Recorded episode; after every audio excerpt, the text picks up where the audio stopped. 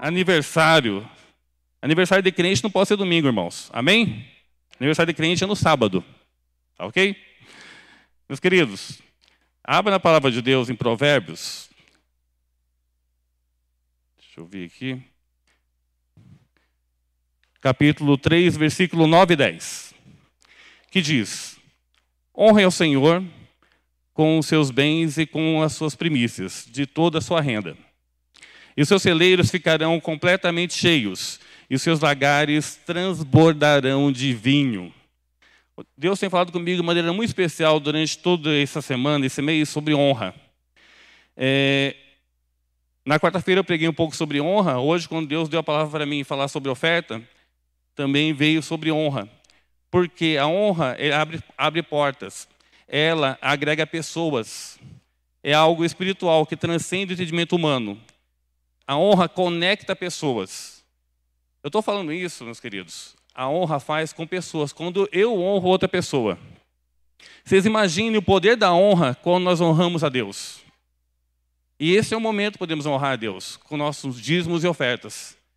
Para que nossos celeiros, eles fiquem sempre cheios. Nossos celeiros, eles nunca deixem de ter alimentos. Porque nós passamos momentos difíceis, meus queridos. Irmãos, passamos momentos difíceis. Mas eu tenho certeza que Deus sempre vai nos suprir. Ele sempre vai manter nossos celeiros cheios. Ele sempre vai manter a nossa casa com provisão. Fique de pé.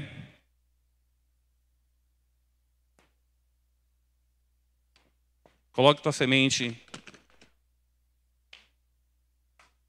no envelope.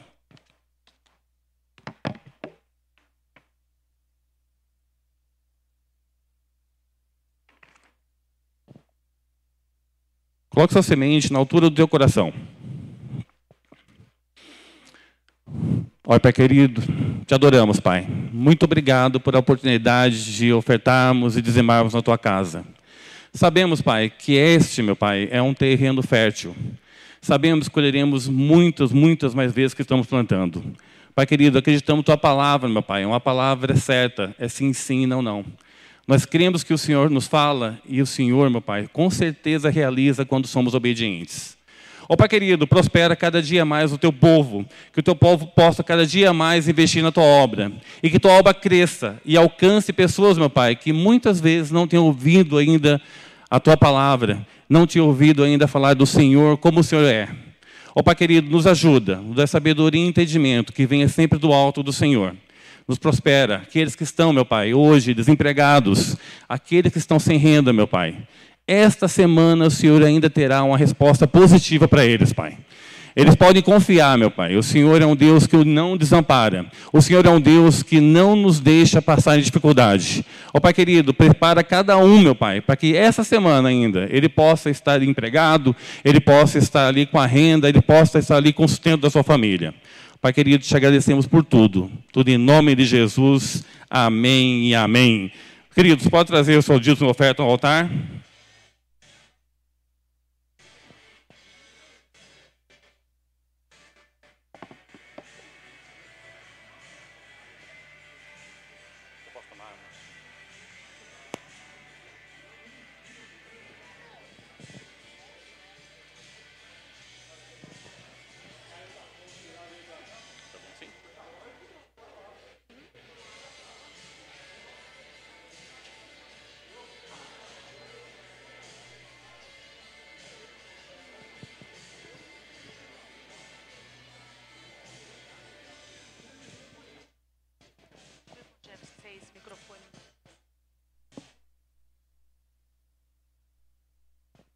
Glória a Deus.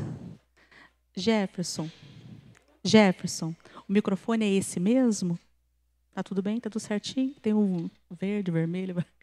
A gente sempre pergunta para o técnico de som. A paz do Senhor Jesus, amém? Uma ótima noite a todos. É uma honra e um privilégio muito grande né, ter essa missão de trazer a palavra de Deus. Eu peço que você feche seus olhos. Vamos orar ao Senhor. Senhor Jesus, muito obrigada, Pai, por essa oportunidade, por essa honra, Deus, de estar aqui neste altar, neste domingo, e podendo, Pai, proclamar as boas novas. Em nome de Jesus, Pai, alcance corações, que o Senhor possa preparar a mente, que o Senhor possa preparar cada pessoa que aqui entrou. Tenho certeza, Pai, que será através da tua palavra. Eles não sairão da mesma forma como eles entraram, Pai. Em nome de Jesus, esconda-me atrás da tua cruz. Que não seja eu falando, mas o teu Santo Espírito. Porque esse dia, essa data, já estava na agenda do Senhor. É que eu te peço, já te agradeço, nome santo e amado de Jesus. Amém. A igreja deu um aplauso para Jesus. Bem lindo que é para ele.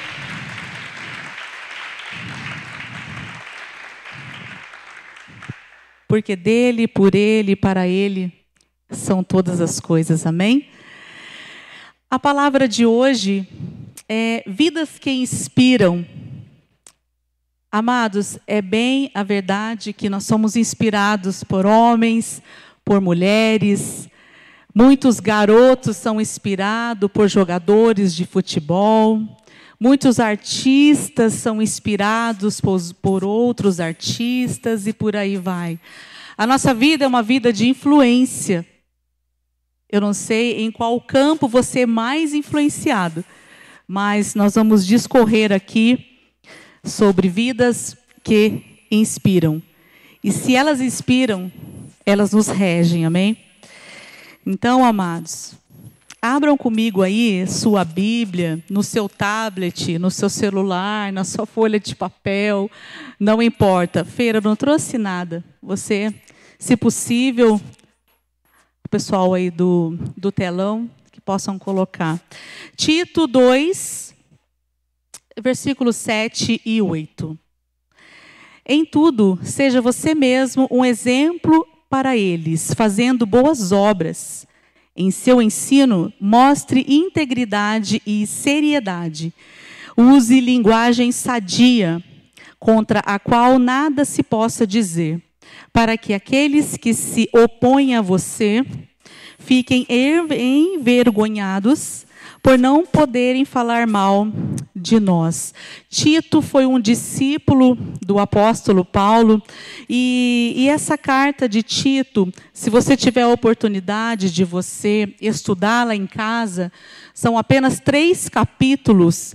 É, a carta de Tito ele vai trazer é, né, os três capítulos, eles abordam muito sobre liderança, sobre, ah, sobre as mais velhas ensinarem as mais novas, sobre os jovens como se comportar, como a liderança da igreja deve proceder. Então, se você tiver a oportunidade, não deixe de ler, são capítulos didáticos e que vão trazer muito é, ensino para a gente. E fala também do modelo de inspiração para a liderança da igreja. Outra inspiração fala sobre responsabilidade do legado, porque quando quando nós afirmamos que as mais velhas devem é, ensinar as mais jovens, está falando de inspiração, porque as jovens elas se inspiram em nós. Eu não sei você, eu já ouvi pouquíssimas vezes. Olha, você me inspira. Eu acho que quando a pessoa fala isso, é porque realmente, porque a, a inspiração aqui que eu quero trazer para vocês, nesta palavra, a inspiração ela é de fora para dentro, certo? Você se inspira em alguém, você olha algo e aquilo te traz a inspiração. Também temos a parte médica, né? Assim, ó inspiração e a expiração. Mas neste caso aqui, eu quero tratar da parte figurada, da parte poética, que é a inspiração, aquela pessoa que você vê e que ela te inspira de fora para dentro. Amados, é, a palavra inspiração significa dar exemplo, influenciar e é de fora para dentro. Claro que tem a ver, né, na linguagem da medicina, como eu disse aqui, com os pulmões, né, a expiração e a expiração, mas hoje é a questão aqui de termos vidas que vão nos inspirar. E como eu disse aqui, a carta de Tito é uma inspiração de boas condutas, regras de fé e prática. E olha só, só que eu acredito que você tenha pessoas que te inspiram. E eu vou apontar aqui alguns, algumas pessoas, alguns personagens bíblicos, né? Porque se você veio até aqui esta noite, aqui é pregado uma Bíblia, é uma igreja biblicista. Então, se você entrou esta noite, eu não sei o que você aguardava, se era alguma palestra, mas aqui nós temos um culto e nós vamos falar sobre personagens bíblicos que nos inspiram, pelo menos a mim, e eu sei que boa parte das pessoas aqui também são inspiradas, amém? Só que Jesus, nós vamos fechar nele, nós vamos culminar na vida do grande mestre, amém? Vamos lá então, meus amados, vamos ver essas pessoas que nos inspiram a vivermos em Cristo. Como a primeira vida aqui, a vida de uma pessoa comprometida. Se puderem abrir aí, 1 Samuel 1:2, que vai falar sobre Ana. 1 Samuel 1, 2. E este tinha duas mulheres, o nome era Ana e o da outra Penina. E Penina tinha filhos, porém Ana não os tinha. Amados, para a gente entender aqui, quem foi Ana era casada com Eucana e ela, ela era estéreo. E a Bíblia vai dizer aqui, após esse primeiro Samuel 1, 2, que ela buscava ao Senhor constantemente. E para aquela época, uma mulher não ter filhos era motivo de desonra. Era motivo de infertilidade, era motivo de esterilidade, como nós vimos aqui. Então, Ana, ela, apesar de ter os julgamentos, porque Penina, aqui no caso, era outra esposa de Eucana. Agora prestem atenção aqui. Você está dizendo que ele tinha duas esposas? Sim, mas é no Velho Testamento. Não estou avalizando nada. Mesmo porque no Brasil a bigamia é crime. É sempre bom a gente né, é, explanar aqui, que aqui nós estamos falando do Velho Testamento. Pois bem, Ana não tinha filhos e ela era é, julgada e ela era. É, ela era alguém que as pessoas a excluíam, porque naquela época era muito desonroso. E, e certa vez a Bíblia vai nos relatar que ela cansada de buscar, cansada de ir ao templo do Senhor. Certa vez ela chegou no templo e ela estava tão amargurada de espírito e que ela orava baixinho. Eu não sei você, eu já tive esses episódios. Às vezes a gente ora, né, alto. Senhor Jesus, obrigada por tudo. O Senhor é bom, o Senhor é maravilhoso. Seu amor, ele dura para sempre. Mas quando tudo vai mal, às vezes é aquela oração assim, Senhor, se o Senhor não entrar com a providência, eu não sei o que vai ser. Ou muitas das vezes é só lágrima, você já teve isso? no seu chuveiro, é só lágrimas, só lágrimas que descem, aguardando a resposta do Senhor. Então, Ana, é neste, neste fato que ela chega no templo e o profeta a vê chorando daquela forma, ele até pensa que ela está embriagada. Não, só se ela tivesse embriagado com as próprias lágrimas. E aí a Bíblia, após esse episódio, ela teve o filho e, e que se chamou Samuel e ela o entregou e ela consagrou ao Senhor. Então, o que, que eu aprendo nessa primeira vida aqui comprometida? Ana poderia ter desistido com os julgamentos, ela poderia ter desistido mediante as afrontas. Você já teve essa vontade de desistir mediante as dificuldades, mediante as afrontas? Levanta a mão.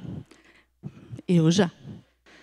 Só que o que faz com que nós não desistamos? É o comprometimento.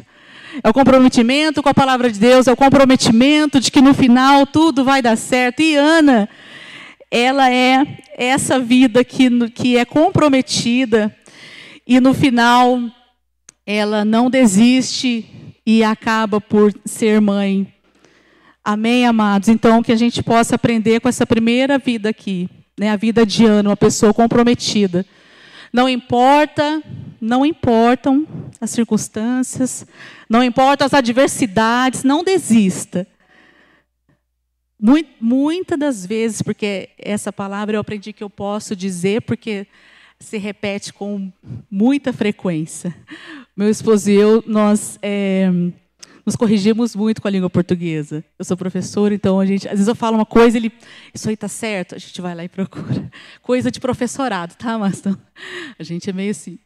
Então, muitas das vezes, neste caso, porque acontece várias vezes de verdade, é, é só você e Deus. É só você com as suas lágrimas, é só você com a sua oração, é só você sendo afrontado no seu serviço, é só você sendo afrontado na sua faculdade, é só você sendo afrontado aonde você está, mas fique firme. Não desista, fique firme. Amém? Seja comprometido com o nosso Deus, seja comprometido com você mesmo. A segunda aqui, olha, a vida de uma pessoa do bem. É uma vida que nos inspira, amém? Uma vida de uma pessoa que é do bem. E quando eu penso nisso, um personagem bíblico, uma pessoa do bem, eu penso em Jonatas. Jonatas, filho de Saul, como está em 1 Samuel 18:1. Jonatas, filho de Saul, a Bíblia vai dizer, olha, depois dessa conversa de Davi com Saul, surgiu tão grande amizade entre Jonatas e Davi, que Jonatas tornou-se o seu melhor amigo. Para que nós possamos entender essa, essa passagem aqui, após, após essa amizade, após essa chegada de Davi na família de Saul, após ele ter derrotado o gigante, o rei Saul passa a perseguir Davi. O rei Saul, assim como Sansão, Deus já havia, né, mais para frente nos capítulos, a gente vai perceber que Deus já não estava mais com ele, ele passa a fazer consultas que não era para o nosso Deus, e aí ele passa a perseguir Davi. E Jonatas, neste caso, amigo fiel de Davi, não desistiu dessa amizade. É uma pessoa do bem, olha só, com toda a luta dentro de casa, vendo seu pai perseguindo Davi. Seu pai tentando matar quem o ajudava, porque eles eram amigos. Ele desobedeceu a Deus e mesmo assim sua essência é nobre, é leal e verdadeira, porque em uma dessas passagens, jo, é, jo, é, Jonatas ele vai livrar o Davi da morte. Então, que nós possamos ser essa pessoa do bem é diferente, viu, amados? Pessoa gente boa com pessoas do bem.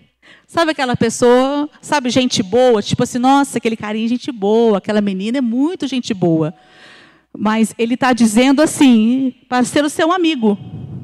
Agora, para fazer o bem é nobreza. Agora, para fazer o bem é lealdade. Agora, para fazer o bem tem que ser amigo de verdade. São as pessoas verdadeiras, são as pessoas do bem. E que nós possamos ser inspirados por essas pessoas que fazem o bem independente das circunstâncias, independente das adversidades, independente das tempestades. Amém? Glória a Deus. Cuidado com gente boa. É gente do bem, lembre-se disso, faz toda a diferença. É isso aí. A próxima vida aqui, vida de uma pessoa positiva, também nos inspira, amém?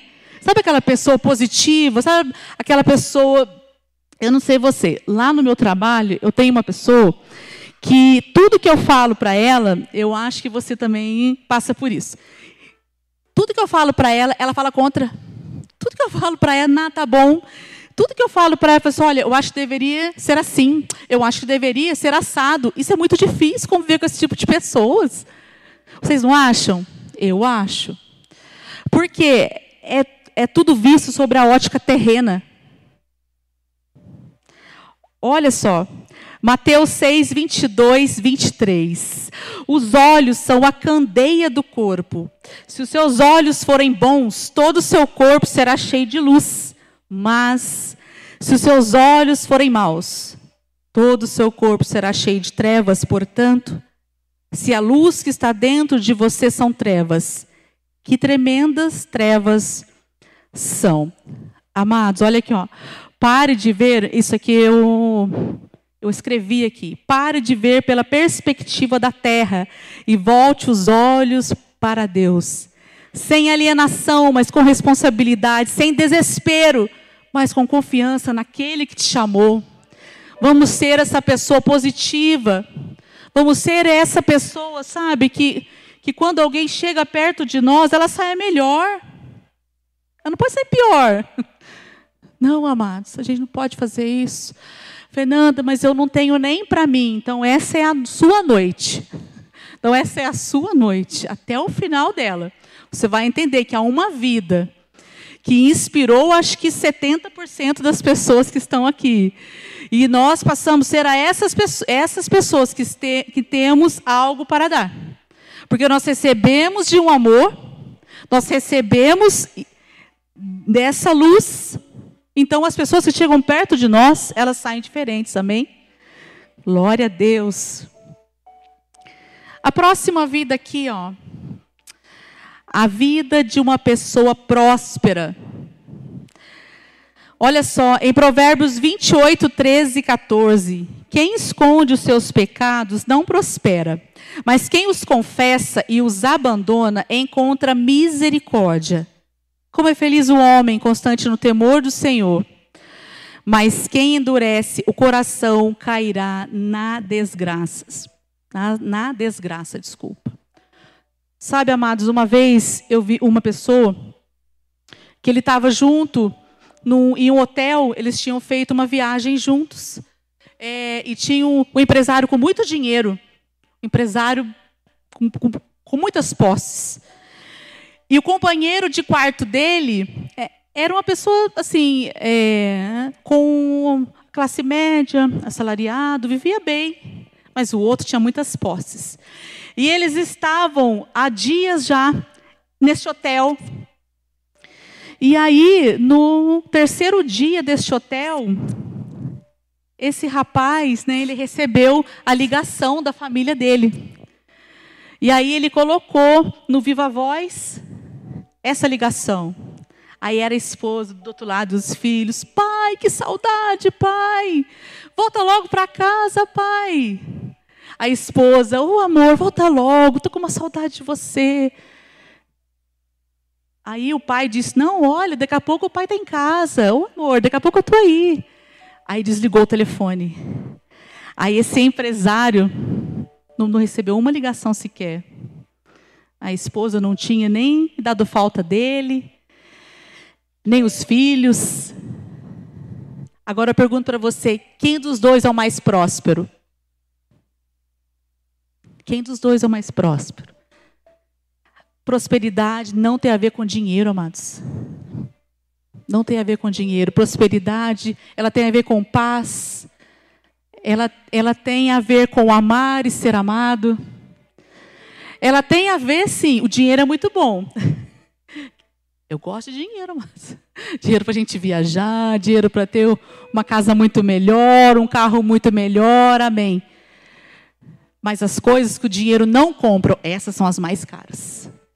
Que é o amor, o carinho, a honra, a compaixão.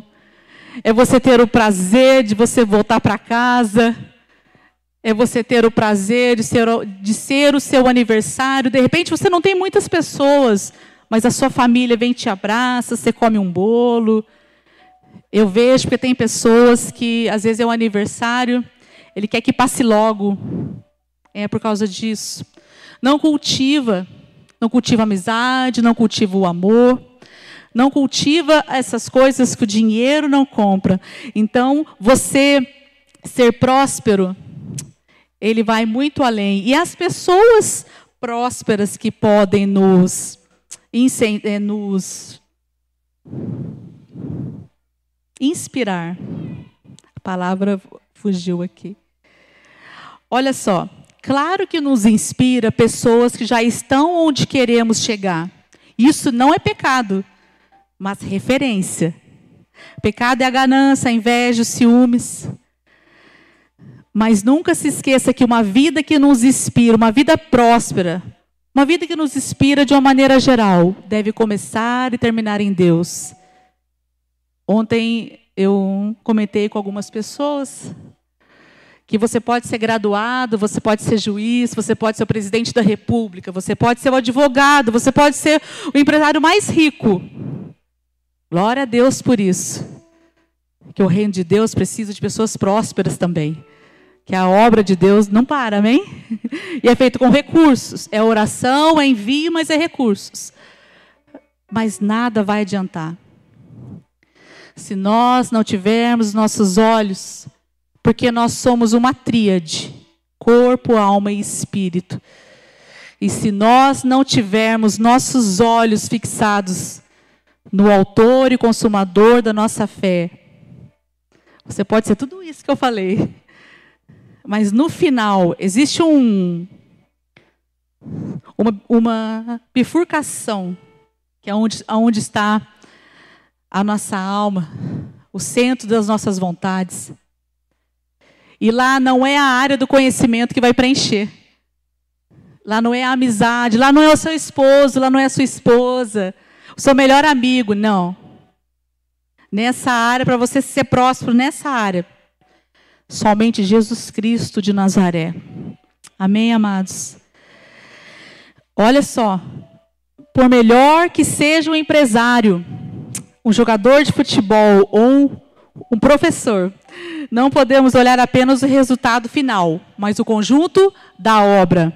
Esses dias eu vendo também é, a biografia, eu gosto muito dessas séries, desses, desses filmes biográficos.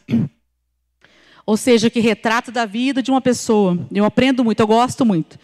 E o meu esposo indicou, falou assim, ah, você já viu sobre a história do Air Jordan? O Nike, sabe o Nike Air Jordan? E é uma história inspiradora sobre prosperidade, sobre dinheiro mesmo. Ele era da Liga Juvenil, né? E aí a mãe dele tinha alguns contratos na mesa, era Adidas e algumas outras duas marcas, o, o Converse, né, que hoje é, é o All Star, e tinha também o do Nike. Só que o Nike era a última opção. E aí a mãe dele, sabe aquele feeling de mãe? Sabe, quem é mãe aqui? Levanta a mão. Sabe aquele feeling que só a gente tem? Assim, sabe, quando a gente chega em casa, ou o filho bate a porta e fala assim: alguma coisa aconteceu, amor. Aí o esposo, eu não vi nada, mas a gente já sentiu o cheiro. É o filho de mãe. E a mãe do Michael Jordan recebe esse empresário na casa dela e aí, em uma conversa, ele mostra tanta sinceridade, enfim, resumindo, ele assina com o Nike, né, com a marca Nike. E aí é colocado o nome dele, né, Nike Air e o Jordan. E hoje ele recebe uma renda passiva.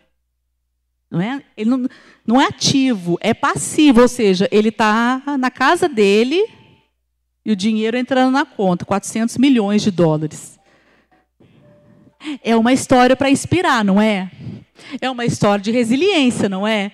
Mas eu posso pegar isso tudo e ser a referência para mim? Eu fiquei bem inspirado, eu falei, uau, que legal. Que feeling da mãe, que história bacana. Nunca mais vou ver o Air Jordan. Então, Cada vez que você olhar um Air Jordan de mil reais, você pode saber que um, um bolinho da renda, e a mãe falou, para o resto da vida. Então, toda a geração dele já está garantida financeiramente. Financeiramente. É por isso que eu falei, e o conjunto da obra? É disso que a gente está falando aqui. Amém, amados? Lembre-se que somos corpo, alma e espírito. Temos três áreas de plenitude. Somente em Deus seremos satisfeitos. Amém? A próxima vida aqui, vida de uma pessoa temente a Deus. Não tem como a gente falar sobre temer a Deus e se a gente não falar sobre Jó. Jó 1:8. Disse então o Senhor a Satanás: Reparou em meu servo Jó? Não há ninguém na terra como ele, irrepreensível, íntegro, homem que teme a Deus e evita o mal. Olha, de repente você está entrando aqui hoje pela primeira vez e essa história vai dizer de uma conversa no céu entre Deus e hoje o inimigo das nossas almas, Satanás. E olha só como e aí Deus vai dizer que ele é um homem íntegro, irrepreensível. Deus disse isso dele para o diabo, que Deus fale isso também da gente, amém? Porque olha só, o que, que eu aprendo com Jó? Ele perdeu tudo também. Jó perde tudo. Mais um exemplo aqui de, de, de resiliência, que é o próximo tópico aqui. Mas ele não se curvou, mesmo que a sua esposa disse, né? Amaldiçoa esse Deus e morre. Então, é uma pessoa temente a Deus. A próxima vida aqui, vida de uma pessoa resiliente. A palavra resiliência quer dizer, em curtas palavras, a arte de envergar e não quebrar. Literalmente. A arte de você passar por dificuldades e não desistir, a arte de passar por tempestades e depois disso, que nem o cedro do Líbano, né? Por isso que nós somos é, é, numa linguagem figurada, nós somos como cedro do Líbano, ele enverga, mas ele volta. Por isso, então a, alguém que é resiliente, você pode saber ele já passou por lutas, ele já passou por tempestades, mas ele continua de pé. E para falar dessa pessoa resiliente, eu não vejo outro personagem a não ser José do Egito. Esse vai trazer muitas, muitos ensinamentos para a gente. José do Egito, de uma família de doze irmãos, filho de Jacó e Raquel, da sua esposa amada. Ele era casado com Lia e Raquel, mas Raquel era o amor da vida dele. E José foi filho da sua velhice, e ele era é, dessa família com doze irmãos. E certa vez ele chega para esses irmãos e ele fala de dois sonhos.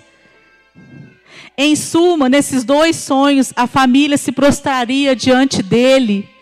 Eu acredito que pela infantilidade, pela imaturidade de, de José, ele disse isso. E a Bíblia vai discorrer de Gênesis 37 a 50 sobre a história de José. E ele imaturamente fala para os seus irmãos. E o que acontece? Os seus irmãos enraivecidos o vendem para os ismaelitas. E ele vai escravo, e de lá ele é vendido. Esses irmãos, eles mentem para o pai, mentem para Jacó, levando a sua túnica manchada de sangue de um cordeiro. E disseram: Pai, José foi despedaçado. E na ocasião, José é vendido para né, os ismaelitas. Imagina só você ser vendido pelos seus irmãos. Que triste, né? E aí José é vendido. E aí ele vai para a casa de Potifar. E depois disso, a esposa de Potifar o, assedia. Olha a resiliência. Olha as tempestades que, José passa. Só que ele não, ele não se curva a esse assédio da mulher de Potifar. Mesmo assim, ele é preso. Ele vai para um, uma prisão. E na prisão, a Bíblia vai dizer que José prospera na prisão. Você já ouviu uma coisa dessa? Eu nunca tinha ouvido. Até, até antes conhecer a Bíblia, não. A Bíblia vai dizer que José prospera na prisão. E aí, na prisão, o copeiro do rei e o padeiro do rei chegam também, porque eles são acusados. E certa noite, esses dois têm um sonho. O copeiro e o padeiro. E José tinha o dom de interpretar sonhos. E José interpretou o sonho do copeiro, dizendo que em três dias ele seria restituído do, do cargo, mas o padeiro não foi e ele foi enforcado. E aí o copeiro é chamado para a presença do rei novamente. E aí José diz para ele: Vai, mas não esquece de mim. Fala desse feito lá para o rei, para o Faraó. Um ano se passa.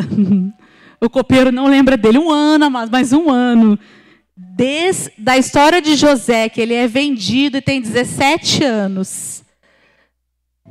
E agora, a finalização disso. Depois de um ano, Faraó, ele tem o sonho. E aí, o copeiro se lembra: olha, na prisão tem um, rapaz lá, que eu acredito que ele seja da parte de Deus, ele interpreta sonhos. José é levado para a presença de Faraó um ano. E aqui ele já tinha 30 anos. É exemplo de, de resiliência ou não é, amados? Bastante. Então são 13 anos aí de lutas, de, de, tempestades, é uma vida certamente que nos inspira. E para fechar aqui sobre a vida de José, ele interpreta os sonhos de Faraó e ele é alçado a governador do Egito. E mais para frente, né, a terra passa por uma grande fome e ele salva toda a sua família. Então, esse exemplo de José aqui certamente é para nos inspirar com relação à resiliência. Quantos de nós, por uma coisinha pouquinho assim, a gente já fica de beicinho, a gente já fica querendo desistir, a gente já fala assim: nossa, acho que Deus esqueceu de mim, nossa, eu acho que Deus não está comigo, eu acho que Deus não me ouve. E se José tivesse tido esse famoso mimimi, não é isso que a gente fala? Esse mimimi. Então, amados, olha só. Só que em tudo isso, José, ele, ele se ele foi e permaneceu resiliente e temente a Deus. Ele não ele não blasfema. Em toda a história de Gênesis, de 37 a 50, ele não blasfema. Ou não deixa de acreditar em Deus, não. Ele não, ele não vai para o bar ou para a prostituição, mas para Deus. Segura essa, verdade mesmo. Buscar cumprir os desejos da alma humana na adversidade é dar créditos ao diabo, literalmente. É na adversidade é verdade aqui, ó.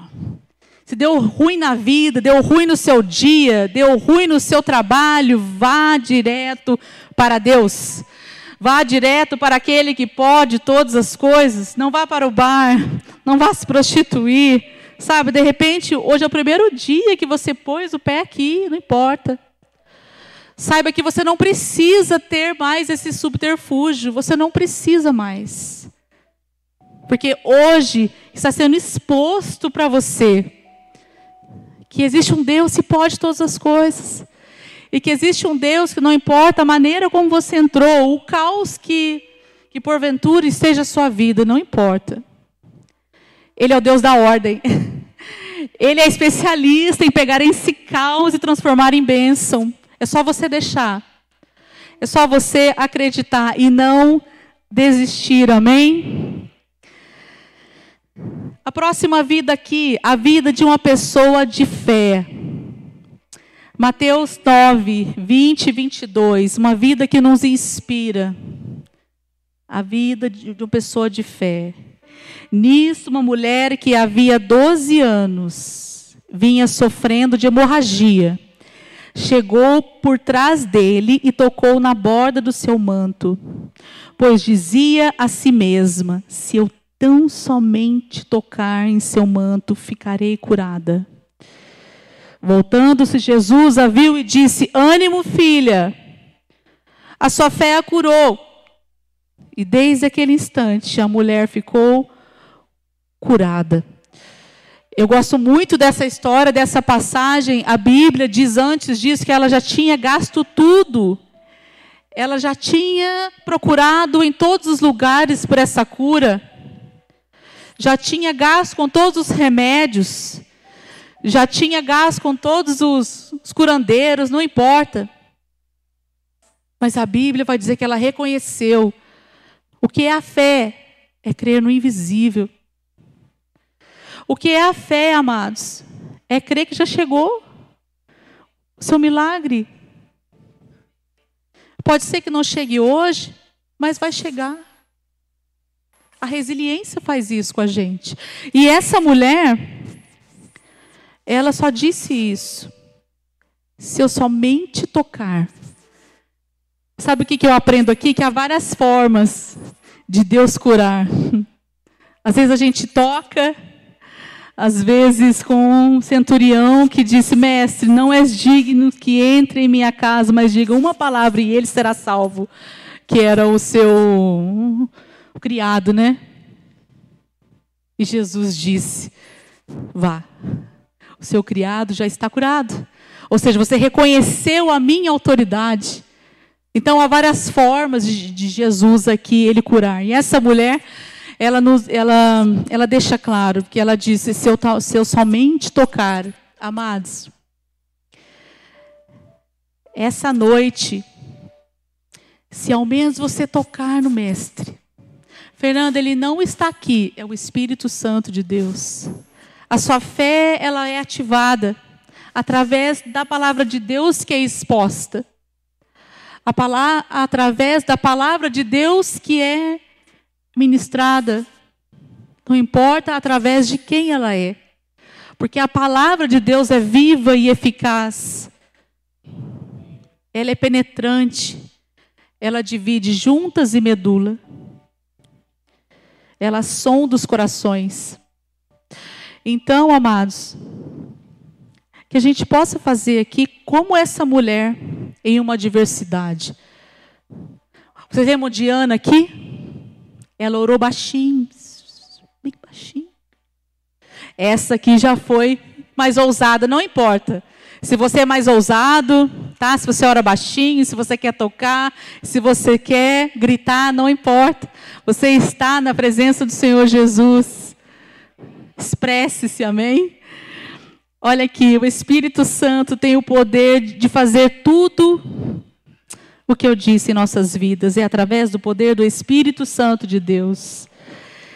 Ele é a nossa inspiração. A vida do, sobrenatural de Deus nos empodera a vivermos coisas extraordinárias. A oração, o jejum, o conhecimento, os relacionamentos com pessoas de Deus fazem parte de uma vida inspiradora. Vida inspiradora não significa vida perfeita, tá, amados? Quantas pessoas que eu já vi e que chegaram para mim, ou às vezes eu pergunto, amado, eu não tenho te visto mais na igreja e tal. Ah, eu fiquei muito aborrecido com fulano. Eu fiquei muito chateado com Beltrano. Ah, eu acreditava muito nele e ele me decepcionou. Os olhos não estavam fixos em Cristo Jesus. Eu sei que como a carta de Tito, ele vai trazer como que um presbítero se comporta, como que a liderança da igreja deve se comportar. Mas se você colocar as suas expectativas 100% em mim, você será frustrado. Se eu colocar 100% das minhas expectativas na Dani, eu seria frustrada. Se eu colocar 100% das minhas expectativas no meu apóstolo, eu seria frustrada. Mas tem uma vida que nós vamos agora falar aqui dela, que você pode colocar 100% das suas expectativas. você não será frustrado. Essa vida de Jesus Cristo de Nazaré, o advogado fiel, o justo juiz, o príncipe da paz. O reino está sob seus lombos. E um dia ele vai voltar para buscar a sua igreja. Nesse você pode colocar 100% das suas expectativas. 100% das suas emoções, 100% de tudo que você tem e de tudo que você é. Você não será frustrado, porque Ele é o mesmo ontem, hoje e eternamente. Ele não muda. Eu mudo, a Dani muda, o meu esposo muda, mas Ele não muda. Ele é um Deus imutável. Ele é um Deus soberano. Você não vai se decepcionar, amados. Pode se inspirar 100% nessa vida. 100% nessa vida. Mas vejo muita infantilidade, é verdade aqui, ó. Em achar que por alguém é inspiração para alguém, ao se deparar com seus defeitos, causa na pessoa uma ruína completa. Amados, pare com isso. Seja resiliente. Nossa, tal fulano que me inspirava caiu. O que, que você pode fazer? Mantenha os seus olhos fixos no autor e consumador da sua fé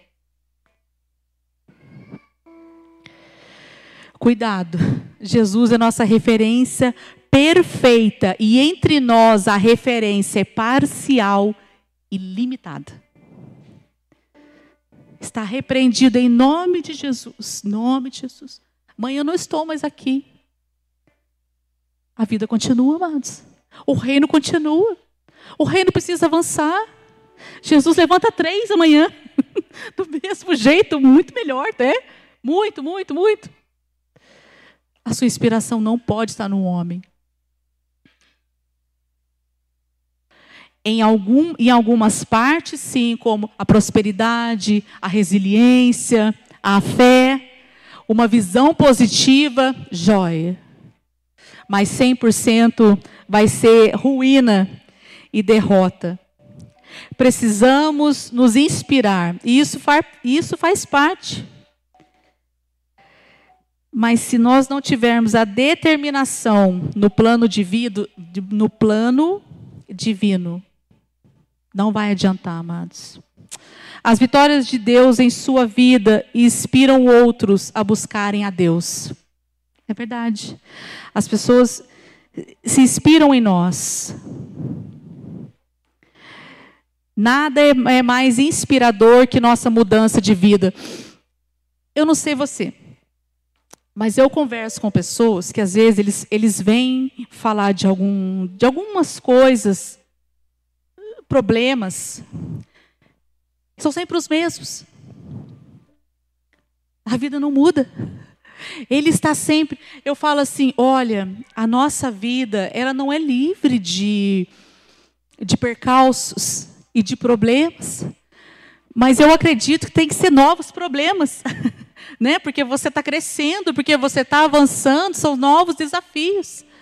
Mas se nós formos pessoas que as pessoas quando chegam em nós e nós vamos reclamar da mesma coisa, e nós, e nós vamos ser essas pessoas com as mesmas mazelas das duas as um, das duas uma. Ou nós somos muito teimosos ou nós não estamos crendo na palavra de Deus. Porque Ele faz nova todas as coisas. Como que passa um ano, dois, três, quatro, cinco, a gente está com o mesmo problema? Não, amados. Vamos avançar no reino de Deus. Vamos avançar numa vida próspera com Deus, amém? Vamos ter mudança de vida. Ou às vezes a gente fala assim: nossa, eu mudei. E para melhor, glória a Deus, né? Você não é a mesma pessoa. A gente não é estátua. Somos seres vivos, precisamos melhorar e avançar. Existe uma mudança. Eu nunca tinha parado para é, me atentar nisso. Do ex-endemoniado gadareno. Nunca tinha, já tinha visto essa passagem diversas vezes. Marcos 5 é de 1 a 20, praticamente. Mas em Marcos 5:8 vai dizer assim, ó, que Jesus ele que chega para esse endemoniado e ele diz: saia dele, espírito imundo. Sabe o que, que eu aprendo? Essa passagem, o que, que ela é? Jesus, ele tinha ido para a região de Gadara, com a sua grande comissão, e aí ele chega do outro lado e vê um homem endemoniado, com espíritos imundos, que estava no cemitério, a Bíblia vai dizer sepulcros, e ele se cortava, e ele, e ele vivia é, acorrentado, e por, e por vezes ele quebrava essas correntes, e a Bíblia vai dizer que ele não pede para Jesus. Reparem no texto, sejam cirúrgicos em Marcos 5,8. Jesus que vai até ele, olha a bondade do mestre, ele vê aquele gadareno, ele vê aquele homem possuído. E aí o próprio gadareno diz: O que tenho eu contigo, filho do Altíssimo? O próprio diabo diz isso: O que tenho eu contigo, filho do Altíssimo? E aí a Bíblia vai discorrer que ele pede para que os espíritos imundos no caso, o nome era legião, que os espíritos imundos saíssem dele, sim, mas que fossem para uma manada de porcos que estavam próximos. Infelizmente, por isso que vem a expressão espírito de porco. Não tem? As pessoas, os mais antigos falam. Nossa, espírito de porco é espírito de demônio. Espírito endemoniado. E aí a, a Bíblia vai dizer que eram mais de dois mil demônios e que entram nos porcos e os porcos se jogam precipício abaixo. E esse homem é limpo instantaneamente. Esse homem é curado instantaneamente. E neste caso aqui é uma, é uma, uma, uma história que ó, ele não pediu por mudanças, por ser possuído por demônios, mas Jesus o muda a si mesmo. Eu só posso crer, amados, na bondade e amor de Jesus Cristo, a ponto de fazer mudanças que nem eu sei que eu preciso. Então ele vê esse endemoniado sofrendo, se cortando, quebrando e fazendo tudo e tendo uma vida miserável. E Jesus vai e, e faz esse ato de, de bondade e, e liberta esse gadareno. Amados, e, e uma vida que tem que ser assim, é, ao concurso, tem que ser assim, é, o, como meu esposo gosta de falar, o hard, o nível máximo de inspiração para mim e para você, Jesus Cristo de Nazaré. Essa vida que quando eu entrei aqui em 2009 estava inaugurando esse templo. Nós tínhamos aqui o pregador Mateus da Suíça. Olha isso. Fiz agora 14 anos de igreja para sempre. E tinha um pregador aqui, eu acho que eu estava que nem esse gadareno. Ah, estava. Amados, estava. 14 anos atrás estava. Cheguei aqui, toda quebrada, financeiramente. Eu acho que se fosse só financeiramente, não era tão ruim. Mas uh, a tríade estava tudo destruída, corpo, alma e espírito, estava tudo derrotado. Eu falo rindo assim, mas é, o, o, o começo foi triste demais. E essa vida aqui de Jesus Cristo que me foi apresentada, que é o plano perfeito. Lembra, entre nós a inspiração é parcial, a, a inspiração é limitada, amém? Amém, amados? Mas com essa vida aqui, há 14 anos atrás eu entrei aqui e aí estava sendo exposto, que era a inauguração da nossa igreja. E estava aqui o apóstolo, estava outros pastores na época, esse pastor Mateus da Suíça. E eu lembro que ele falava muito de prosperidade. Ele usava um sapato branco. Olha, Jefferson, até isso eu, eu lembro. Um sapato branco, reluzente, e eu sem um real no bolso. Fiquei que nem o gadareno, literalmente, Dani, fiquei. Falei, se estão falando de dinheiro eu não tenho nem um centavo, eu não tenho nada e tal. E eu falei assim, hoje é o primeiro e último dia que eu volto aqui. Não volto mais. Não volto mais. Esse povo fica tudo sorrindo, eu aqui chorando, angustiada, sem o nada. Esse povo, uma, uma, uma alegria total. Uma, uma, gente linda, bonita. Eu que fez, sei lá, estava derrotada, literalmente. Destruída, literalmente. E aí, desse mesmo altar aqui, há 14 anos atrás, aí foi exposto essa vida aqui para mim.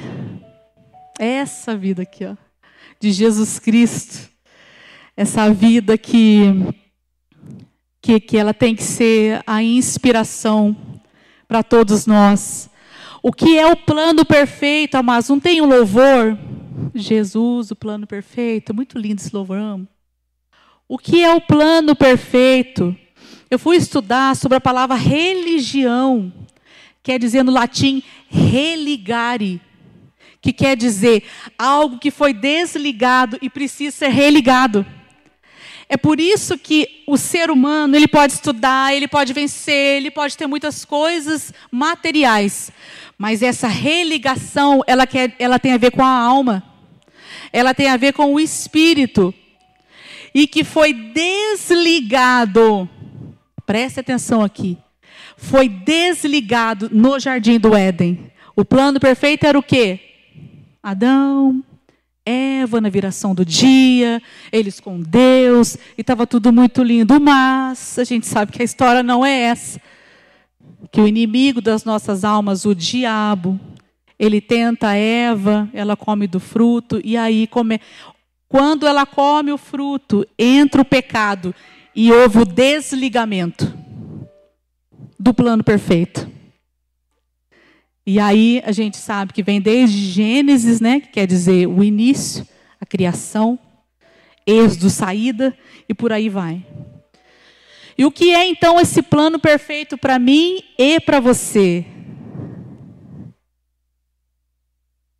É que uma vez que nós fomos desligados desse plano perfeito, a Bíblia vai dizer que aí Deus envia Abraão, Deus envia Moisés, não nessa mesma ordem cronológica. Deus envia Débora, Sansão, Samuel, Eli, Davi, Saul, profetas, Esther também, né, com e ele vai enviando profetas, ele vai enviando profetas para que para que o povo tente se religar. E aí as pessoas para tentar ter acesso a Deus, vinham sacrifícios de animais, aquela coisa toda. E aí Deus, na sua infinita misericórdia, qual é o plano perfeito? Que eu soube disso 14 anos atrás. E que essa vida inspira que é melhor obedecer do que sacrificar.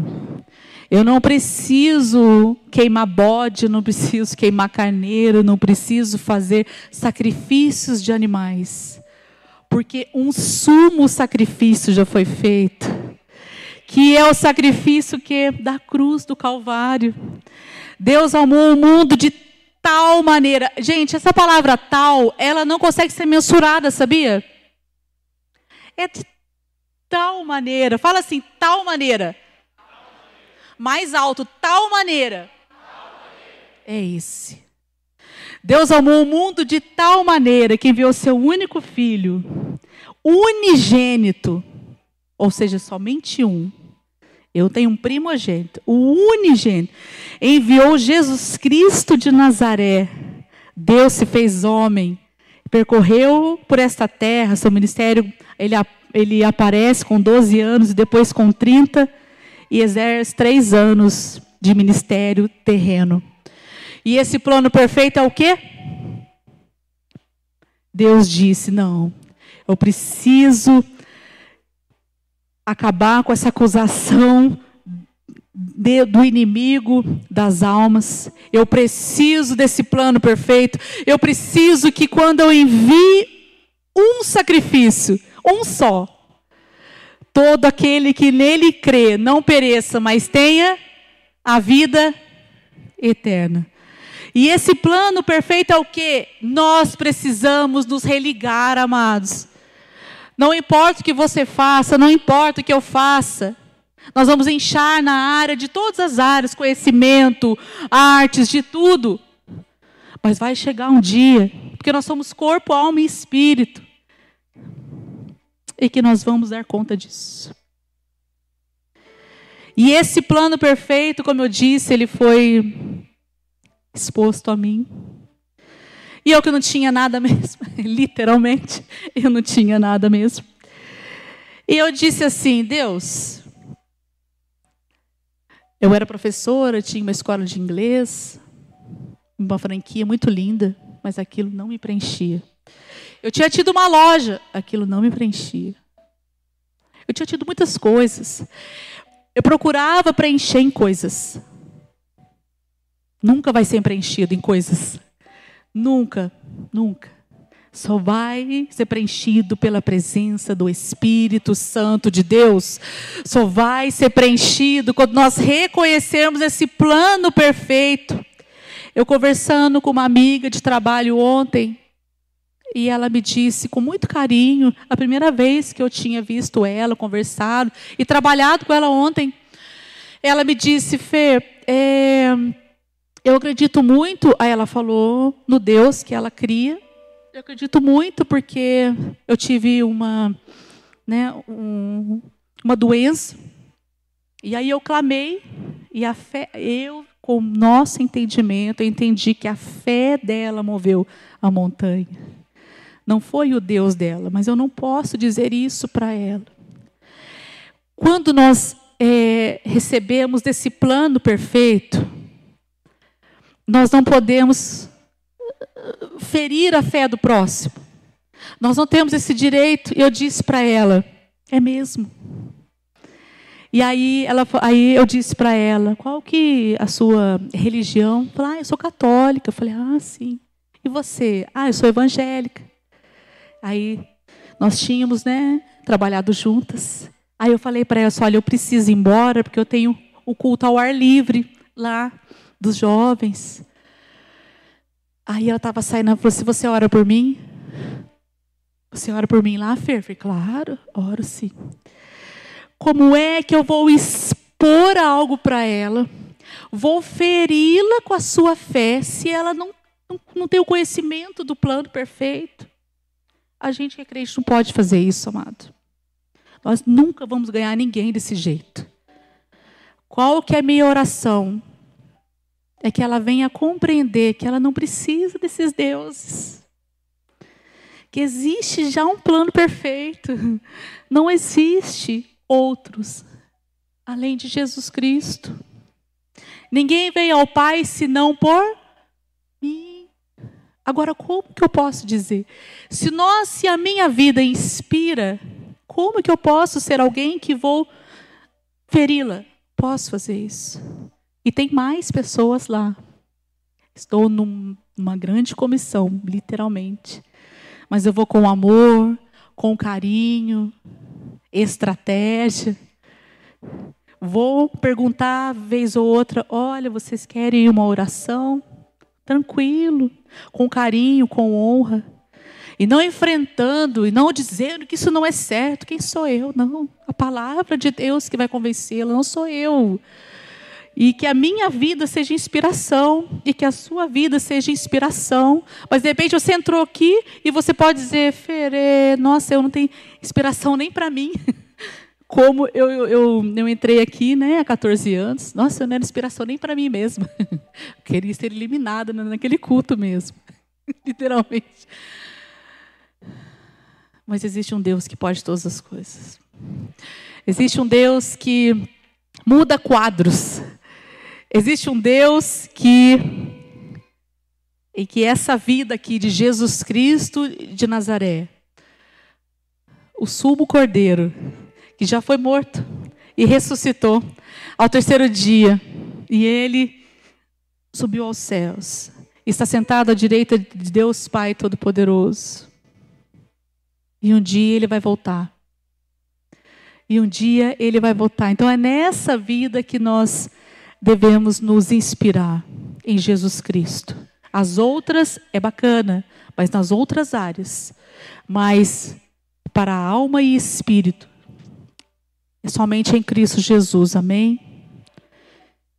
Se coloque de pé, por favor.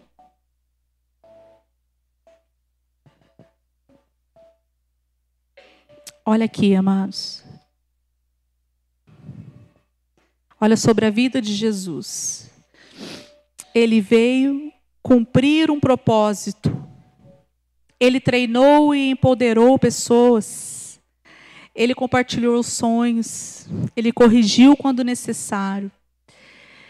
Ele não desistiu quando as coisas se complicaram. Jesus disse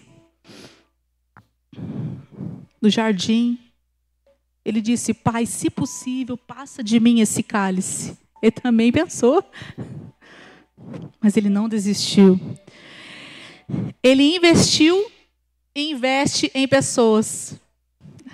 Ele investe em você. Ele veio anunciar as boas novas. Eu vim para que tenham vida e vida em abundância.